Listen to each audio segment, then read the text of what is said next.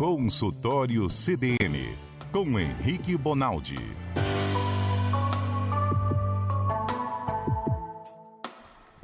Doutor Henrique Bonaldi, médico cardiologista, e às terças-feiras abre o consultório aqui no CBN Cotidiano. Pena que nosso estúdio ainda não tem câmeras de vídeo, porque agora há pouco eu preciso de um carregador de celular, continuo precisando, aliás. Doutor Henrique abriu a mochila, mas ele tirou uma pasta do MacGyver aqui. Lembra do MacGyver? Ah, o Daberto vai lembrar do MacGyver nunca.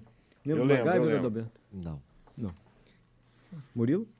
Schaefer? Sim. MacGyver era um seriado. Ele fazia, pegava uma pinha, uma fruta, Aham. jogava. O que, que ele jogava na pinha? Uma Coca-Cola e virava uma bomba explosiva. Ele transformava as coisas assim. Eu não vi, mas o que o doutor Henrique aqui fez. Meu eu acho Deus que do tá céu. Nessa pegada aí. Por que, que o senhor anda com tanto carregador de celular, com tanto equipamento assim na mochila, doutor? É trabalho, não tem jeito. Eu trabalho com telemedicina e, e aí es- esses fios, conexões faz, faz parte da minha vida já tem um bocado de tempo já. Telemedicina é, atende virtualmente. Isso aí, virtualmente. Eu trabalho numa grande rede que, que faz teleconsultoria. Eu ajudo um médico à distância na parte cardiológica. Isso com a pandemia veio para ficar assim, doutor? Ou, ou vai. É, não, já tem mais de três anos já que eu trabalho com isso, mas isso avançou muito, né? Não só tecnicamente falando, como, como judicialmente falando, né? Hoje é permitido pelo CRM, pelo CFM, esse tipo de atendimento à distância, cada vez com mais prerrogativo, cada vez com mais direitos. Eu não entendi muito bem. O senhor ajuda um outro médico? Isso aí, um cara que está no pronto-socorro, nesses rincões aí, que ele não tem um cardiologista à disposição, quando chega um caso cardiológico que ele tem, tem dúvida, ele me aciona e a gente discute sobre o caso, eu consigo ver as imagens, às vezes consigo falar com o paciente, é um negócio bem legal. Consegue ver os exames? Sim, sim. Durante a pandemia, até atendimento internacional a gente conseguiu fazer. Então, pacientes de Portugal, Irlanda, Estados Unidos, paciente da Inglaterra, tudo a gente conseguiu ver, porque isso é possível hoje em dia. Que bacana. Doutor Henrique Bonaldi, já o apresentei. Se você tem alguma dúvida sobre medicina, nós estamos falando muito sobre pressão. Pressão alta, pressão baixa, problema cardíaco, enfim. Mas se você tem outra dúvida, qualquer dúvida relacionada ao tema, é só mandar mensagem para o nosso WhatsApp. 992994297. Repetindo, 992994297. essa voz delicada, veludada é da Patrícia Valim, que gentilmente gravou para a gente a mensagem. Depois a gente, pedi, a gente pediu, pediu e deu certo. Viu? Doutor Henrique nos deu uma aula sobre pressão, explicou como é que os médicos interpretam aquele equipamento que aperta o nosso braço. É o nome daquele negocinho que aperta o Ah, eu trouxe hoje. Hoje eu trouxe? Ah, Ah, mas tarda, aí- mas não falha, igual justiça. Já explicou semana passada. Né? Tá bom, desculpa, só para... Se quiser pegar de novo, para mim, pega aí mede nossa pressão. Enquanto isso, afere nossa Na hora pressão. que for do intervalo a gente faz Não tem isso. mais intervalo, doutor. Desculpa, nós vamos fazer Não, vai agora deixa, agora fala. Aí ficou um monte de pergunta para trás, aqui para o doutor Henrique Bonaldi. E ficou compromisso nosso de responder essas perguntas hoje. Marcos Antônio de Cariacica. Doutor, é verdade que uma pessoa, quando passa dos 60 anos, mais ou menos assim 60, tem que tomar algum medicamento para manter a pressão? Ou isso vale somente para aqueles que já têm problema assim? Ou é para todo mundo que passou de 60 anos tem que tomar remédio para pressão? Ó, vamos nós. Boa tarde para todo mundo e eu, vamos tentar fazer um bate-bola para dar mais tempo. É o seguinte, não, não é verdade. Por quê? O pico de incidência, ou seja, o pico do maior número de pessoas que a gente descobre que é hipertenso é entre 30 e 50, 30 e 55 anos. O cara chega em 60, 65, ele inclusive provavelmente não precisará mais de medicação. E vou te falar mais. Depois dos 70, 75 anos, não é incomum, não é raro a gente tem indivíduo que começa a parar de precisar de remédio de pressão. O cara que usou remédio de pressão a vida inteira, quando ele vai beirando os 80, a gente às vezes consegue tirar. É um fenômeno pouco explicado na medicina, mas que cai um pouco a pressão a ponto de eu conseguir tirar remédio às vezes.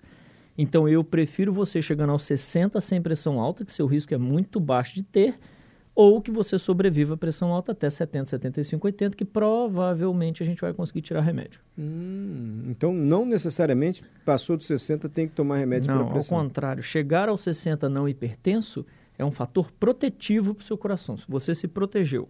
Mas o senhor disse que geralmente os picos de pressão acontecem entre, Entre 30 30 e 50 anos é a maior quantidade de diagnóstico que a gente dá hoje para pressão alta. para pressão alta, cujas consequências, o doutor Henrique explicou muito bem explicado semana passada.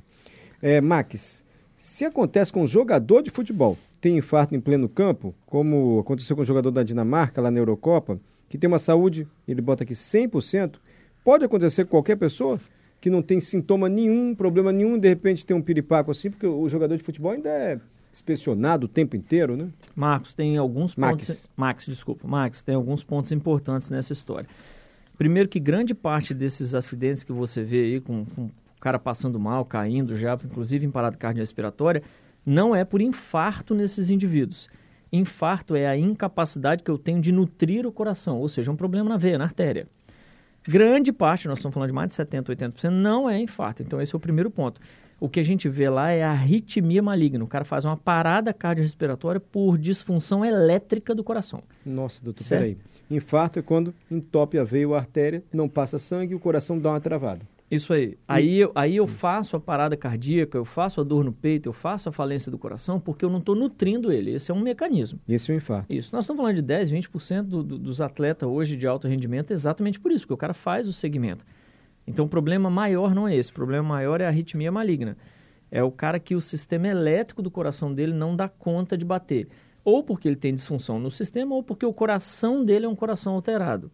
Mas vou falar de novo, não tem nada a ver com perviabilidade, ou seja, é, é, o, o, canudo, cano, está absolutamente normal. O problema é, é outro, fechou? Não, compreendi. Agora eu quero entender o problema. Assim, o que, que é disfunção elétrica no Elétrica, coração? Como é. é. que é isso? No, no- o seu coração bate porque ele tem um- uma quantidade de célula que é especializada por passar eletricidade e comandar e levar comando a que esse músculo contraia. Igualzinho você faz no braço para fletir o cotovelo, por exemplo, a atividade elétrica chega, encosta no músculo, o músculo contrai. É a mesma coisa no coração. A atividade elétrica que vem do cérebro, que manda um Isso aí, sinal. e aí isso a gente... Só que no caso do coração é involuntário, ele está sempre batendo. Exatamente. No caso do coração e do seu diafragma, tanto que você respira dormindo também, né? Dito isso, esse sistema elétrico, às vezes, ele é disfuncional, ou seja, ele funciona mal funcionado. E para atleta de rendimento, isso é altíssimo risco, porque o cara está lá batendo a 180 por hora porque ele deu um pique atrás da bola. Então, nesses, nesses casos, isso é extremamente grave. Agora, deixa eu usar essa, essa pergunta do Max para falar uma coisa que é verdade, que dói no peito de saber, mas que, que é verdade.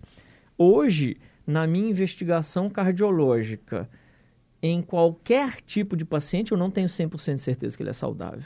Nem com o teste ergométrico, por exemplo, que é um super simples, aquele de andar na esteira, nem no cateterismo. Eu não consigo dizer para ambos que eles estão isentos de infarto daqui 24 horas. Isso não existe. Eu consigo dizer De que- infarto ou de arritmia? de tudo? infarto, de infarto, é, que é o que ele está perguntando aí. Na questão do infarto, analisar ou não a possibilidade do cara ter infarto, infelizmente não tem exame no mundo hoje capaz de dizer você está 100% isento de infarto. Porque o mecanismo do infarto envolve muita coisa. E não só função, não só anatomia, não só molecular, não só humoral, não só hormônio, nada disso. É, tudo disso, aliás, né? Então, não sou capaz. Então, desde o teste ergométrico simples que o cara faz, desde a minha avaliação clínica, botar o esteto no peito do cara, até o cateterismo, eu infelizmente não consigo dizer que no próximo ano, dois, três, o cara está isento. Mas eu consigo dizer que a probabilidade é muito baixa quanto melhor são os exames. Então, a sacada de procurar o cardiologista não é negar, não é falar não vai ter. É dizer para ele assim, ó, você, a chance de você ter é muito, muito, muito baixa. Não entendi. Ou cara- não é tão baixa, ou é alta. Desculpa, bem. Não, não, o senhor, tá indo, o senhor, como sempre, está sendo bem didático e ajudando a gente. Eu vou querer entender é, o passo a passo dos exames do infarto. O que, que faz elétro?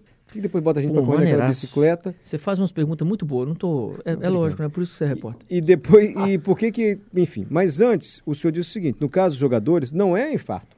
Não é que não, o sangue não está nutrindo o coração. É um outro problema, disfunção elétrica do coração. Até pela idade, né, Mário? Pensa, quem que é atleta? Não é o cara de 55, 60, é o menino que tem 20. Então as chances de infarto são muito pequenas mesmo. Perfeito. Mas esse outro tipo de problema elétrico não é detectável por exame? Porque esses jogadores fazem exame o tempo inteiro. Por vezes sim, por vezes não. Eu vou te falar mais. Por vezes sim, o cara sabe que ele tem o problema, mas ele assume o risco e continua jogando. Isso existe. Cada vez menos, porque os, os conselhos, a coisa da medicina no esporte está cada vez proibindo mais, mas existe essa chance ainda. Algumas alterações que o, o pode dá capacidade para o cara de mesmo assim continuar sendo atleta. Mas deixa eu te falar uma coisa, também não é para assustar não. Porque um atleta com pouca alteração, uma alteração que ele ainda pode fazer, ele pode inclusive é, é, fazer esporte de alto rendimento, não há problema. Quem responde muito bem isso é medicina do esporte. Tá legal. E o cara que é de alto rendimento, ele tem esse cara 24 horas por dia do lado dele, fazendo as melhores pontas de exame que tem no mundo. Então isso tende a melhorar, não tende a piorar. Doutor, falando aqui, assim, em sentido assim, é, figurado. Vamos que eu quero jogar uma pelada amanhã, um futebolzinho. Tem dois anos que eu não jogo bola, desde o começo da pandemia, mas eu adoro jogar bola. E eu vou dar um pique lá para driblar o zagueiro. Eu senti que meu coração bateu mais rápido. Normal, tô correndo aqui, vai bater mais rápido. Quando é que não é normal? Quando é que eu devo parar minha pelada e falar, ih, acho melhor parar? Ó, falta de ar mantida, dor no peito, esforço desproporcional. Então você está vendo que você está se esforçando demais ou cansando demais para fazer Ficando um negócio que você faz... assim? Isso. Para fazer um negócio que antes você fazia com o pé nas costas e qualquer sintoma de baixo débito que a gente tem. O que, que é isso? Seu coração não manda o sangue para frente, um dos locais que sofre com isso de uma forma muito imediata é o cérebro.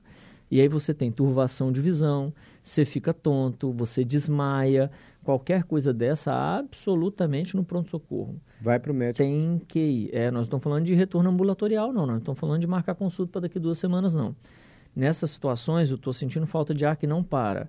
Eu estou sentindo que eu estou turvando a visão. Na Ou- pelada, assim, no futebol, voltei a Isso. jogar bola. Tênis. Ou eu desmaiei, apaguei, principalmente a gente chama isso de desliga-liga. O que, que é isso? O cara tá, tá andando na rua e ele sem sentir absolutamente nada, ou porque ele fez esforço, ou porque ele tá andando, ou porque sem sentir nada antes, ele simplesmente apaga, igual uma lâmpada.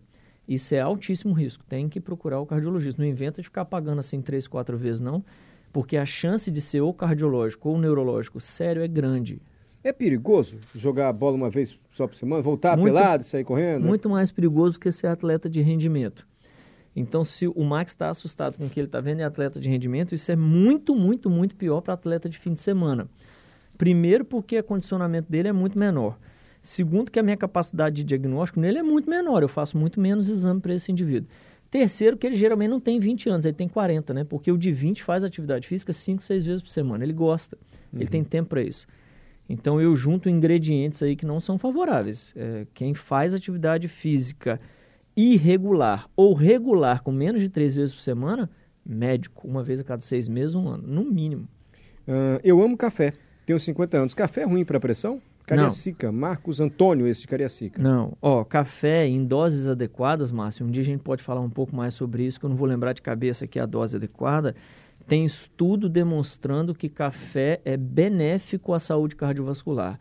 O problema são dois. O problema é que café em demasia, o café estimula uma parte do seu cérebro que te agita muito. A gente chama isso de sistema simpático, as catecolaminas.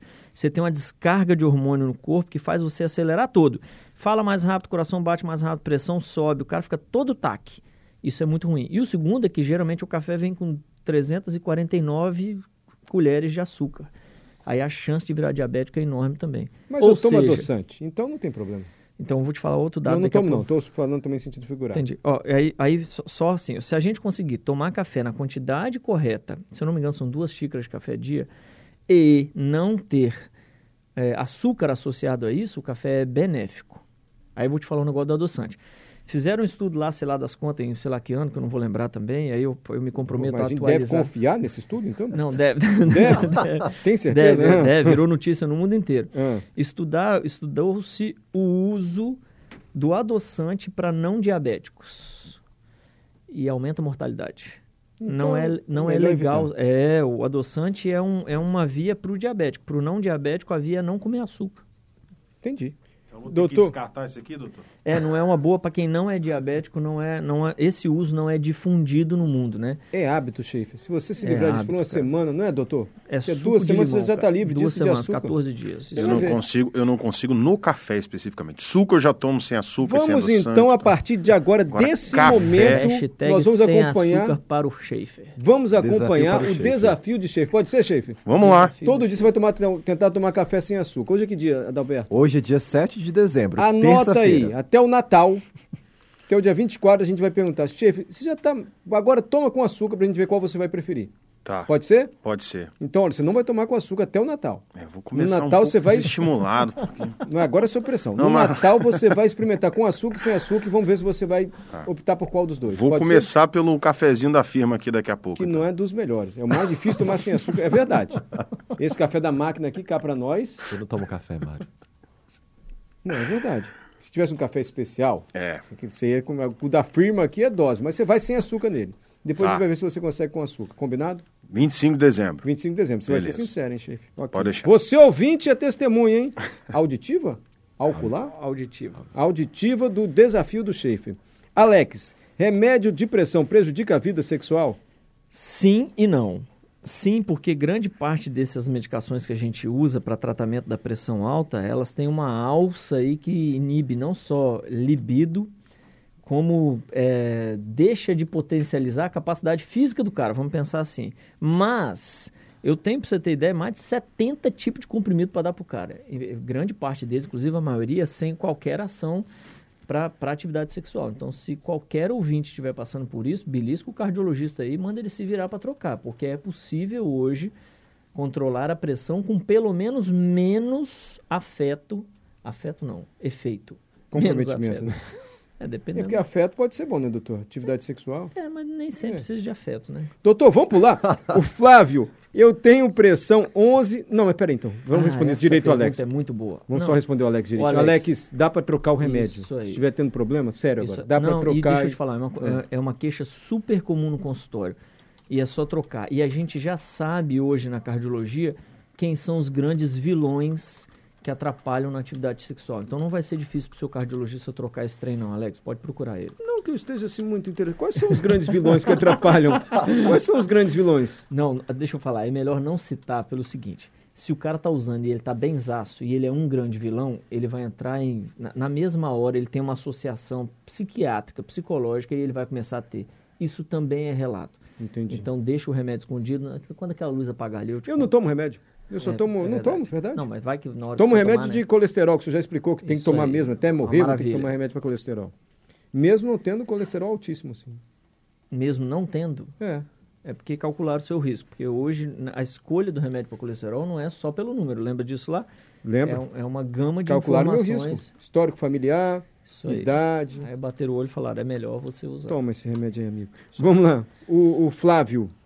Pergunte ao doutor por que eu tenho pressão 11, 17. Eu chego no médico dá 17 por 9. Ó, 11 por 7 É isso aí, para 11 por 7. 17 por 9. Desculpe. Isso é um fenômeno muito legal que eu queria muito que todo mundo entendesse, porque boa parte de vocês que vão ao pronto-socorro preocupado com a pressão alta, vocês estão passando por isso. Presta atenção. Existe Hum. um negócio, uma entidade chamada Síndrome do Jaleco Branco.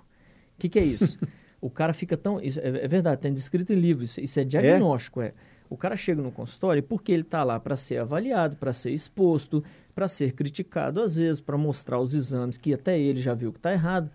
Ele fica muito eufórico naquele momento. E essa excitação momentânea faz com que a pressão dele desregule completamente. O mais comum é esse padrão aí que ele está falando, que é o padrão que sobe o 12, mas não sobe o 8. Então o cara tem um 11 por 7, um 12 por 8. O 12 e o 11 vai lá para cima e o 7 e 8 continua ali entre 7 e 8, no máximo 9, certo? Mas não é incomum subir inclusive as duas. Por que, que eu estou falando que isso tem uma correlação íntima com quem vai ao pronto-socorro? É a mesma crise de pressão alta depois da igreja entre casal de namorado. O cara sai da igreja, passa os olhos na onde ele não deveria ter passado, a mulher dele vê que ele está olhando, dá aquele estresse. Fale pelo senhor, hein? Não, Não. não, nos meça pela sua régua. Tá vamos lá, Você doutor. está vamos- falando da igreja ou dos olhos? Da- dos olhos. E aí, isso é super comum no domingo à noite, a gente vê visita ao pronto-socorro que não tem cabimento de ter ido. Por quê? Porque o cara estressa com outra coisa, a sua pressão, é lógico, ela vai subir em reação a. Você passa mal porque você está estressado, que você viu alguma coisa que não queria, estressou por algum motivo e resolve medir a pressão. É claro que ela vai estar alta. O motivo é até diferente. Um é a exposição ao médico, o outro é porque você olhou coisa que você não queria. Mas a reação ela é a mesma. Então, o que eu estou querendo dizer é que a sua pressão é secundária. Ela está subindo por algum motivo. Por isso que ao longo dos anos, o mapa, aquele, aquele exame que fica 24 horas medindo no braço do sujeito a pressão dele, foi caindo na graça da medicina. Porque ele é capaz não só de enxergar os momentos que o cara não está nessa crise, que ele não quer medir a pressão, como ele mede, por exemplo, à noite dormindo, certo? É um jeito que a gente tem de desmistificar e entender que aquele paciente X que chega no consultório com 17 por 9, naquele momento, naquele ano, naquela avaliação, ele ainda não é hipertenso. O que está acontecendo com ele é que ele tem síndrome do jaleco branco. E aí você não medica esse tipo de indivíduo. Você só acompanha, repete os exames, à procura de qualquer hora de que ele vai sair daquele só do jaleco branco e vai passar a ser hipertenso. É isso que eu lhe perguntar. Como é que o médico age nessa hora? É uma conversa mesmo? Senta-me, calma, É, para é, depois é. só aferir a pressão? É. Mário, segundo a diretriz brasileira, a gente tem que medir pressão do sujeito em algumas consultas e de algumas posições nos dois braços e fazer a média disso, para você ter ideia. Mas isso toda consulta? É, toda consulta. Mas eu acho que isso não acontece muito não, doutor. É, em grande parte dos consultórios, infelizmente não. Uhum. E só de você medir a pressão dele, por exemplo, no consultório eu, eu faço a medida de 4 a 6 vezes, contando os dois braços nas posições que eu quero. As últimas pressões são já melhores do que a primeira, porque o cara vai desmistificando, é o primeiro contato que você tem com o cara, então é, é comum ainda no consultório você ter a dica de que, opa, esse cara pode ser que ele não seja hipertenso. Mas assim, não é medo do médico. Nós temos respeito, admiração pelo trabalho, é verdade, pelo trabalho do médico salva vidas. É medo de que o médico, do que o médico tem a nos dizer. Não, Nossa, isso, tá é- com- ó, isso é Quer ver que é outra medo. coisa que atrapalha muito, Mário? Admissional. O cara vai fazer um admissional na empresa e ele está três anos desempregado. Rapaz, esse cara tá com o coração a mil. Tem três anos que ele não está empregado. Aí eu recebo, ele, isso é constante, comum. Aí eu recebo do médico do trabalho, fulano de tal é hipertenso, se vira para tirar esse diagnóstico dele, senão ele não entra na empresa. Mole, facinho, facinho. Você que está passando por isso, não se desespere. Vai no cardiologista. A gente mata essa charada com o mapa. Porque o mapa vai vir normal. O confia mapa é esse equipamento que é fica 24 esse- horas. Isso aí. Ou no mapa, ou a gente tem até uma medida que a gente faz em residência, que a gente explica para o paciente como é que faz, desmistifica, tira isso. E aí, o peso do carimbo do cardiologista afirmando que ele não é hipertenso vale para o médico. Então, não é, não é que o médico do trabalho não quer você lá, ele só quer garantir que você não está não tá hipertenso. E isso é fácil resolver, não é para você desistir do emprego, não. Doutor, muitas perguntas para o senhor. Vamos lá. É, a Sabrina tem uma que eu acho fundamental assim. É possível diferenciar um problema cardíaco de uma crise de ansiedade? O senhor mais ou menos explicou agora a síndrome do jaleco branco, mas com pandemia a gente tem esse problema da ansiedade. E é dor no peito, e é a gente, ai meu Deus, eu não estou respirando direito. É, eu consigo. Consigo no, no consultório. Primeiro porque a forma como você conta, é, para mim, a forma como os pacientes contam não é uma forma cardiológica. As síndromes cardiológicas, as doenças cardiológicas, elas têm um jeitão muito específico. Quando começa a fugir muito desse jeitão, você sempre liga o alerta. E aí você vai examinar o paciente, o paciente está absolutamente normal, não tem nada acontecendo. E no primeiro, segundo, terceiro exame que você faz, está absolutamente normal, você pode começar a tirar. Agora, é, Mário, é um diagnóstico que a gente chama de exclusão. Nós, como médicos, não temos direito de bater o olho nesse tipo de paciente e garantir antes de boa anamnese, ou seja, boa entrevista, bom exame físico e algum exame, se você tiver dúvida, de falar que é crise de ansiedade. Então, a primeira coisa que você tem a fazer é acolhe, escuta, porque é, gente de 20 anos infarta sim. É raro, mas infarta sim. Gente de 20 anos tem arritmia grave sim. É raro, mas tem. Então, a priori, a gente tem que escutar. Depois, a gente tem que garantir para o sujeito que não era nada demais. Doutor Henrique, eu tenho certeza que o senhor vindo aqui às terças-feiras, o senhor ajuda as pessoas. Estou É. falando sério. Eu tenho Tirando. certeza que são informações que ajudam as pessoas. Tirando os biscoitos que eu trago. Vocês estão Fora esse biscoito fome. casadinho É. aqui, cheio de açúcar, e ele falando de. De que mesmo? É mesmo? Diabetes. Diabetes. Top a gente casadinho aqui. Schaefer, três mensagens de apoio para você já, hein? Olha, eu fiquei sem tomar, um- fiquei um ano, assim, até me acostumar, mas me acostumei, Sim, não tomo mais sim. café com açúcar. É porque acabou minha bateria. Lê aí que você vai ver, é sério. Foi sim, ó, a Isabel. Rodrigo, É, a Isabel contou o- o- a experiência dela. Disse que começou diminuindo o açúcar gradativamente e há anos toma café sem açúcar. Até falou, ó, tô na torcida por você. Minha dica é que não tire o açúcar todo de uma vez e obrigado, doutor Henrique. que falando. A Eu Isabel. acho que é o José Rodrigo também. José Rodrigo disse É que toma você, pra te café. incentivar. Meu xará, toma café sem açúcar desde 2012, porque sempre pegava o café na cozinha da loja que trabalhava e esquecia de colocar. Disse que tomou Uhum. tanto café sem açúcar que se acostumou. Hoje ele diz que ama, que não toma nada com doce. Nós vamos fazer o teste, então. Você vai fazer esse esforço de sentir o café, não muito bom aqui, mas sem açúcar até o Natal. Aí no Natal você toma os dois e a gente vê se você já está se adaptando, pode ser? Beleza. E o ouvinte pode ajudar o Schaefer. Tem a- vamos lançar a hashtag Desafio do Schaefer. Tira o açúcar, Schaefer. Tira o açúcar, Schaefer. Pode ser, Schaefer? Pode Você ser, vamos lá. doutor Schaefer assim ou muito... Opa, um dos, um dos maiores motivos do cara conseguir mudar um hábito de vida é incentivo, é motivação. Isso que você está fazendo com ele é causar motivação. Vai dar certo, Schaefer, vai dar certo, amigo. forçada, mas é uma motivação. Vou até guardar esse adoçante aqui, então não. Não, larga esse adoçante para lá. Olha a cara do Murilo, doutor. Você acha que ele está achando que a gente já devia ter encerrado o programa? Ele tem É, comercial tá para fazendo pagar? uns, uns sinais ali para nós. Murilo, Fica pressionando a gente nós. vai acabar agora o programa. Obrigado mais uma vez, doutor Henrique.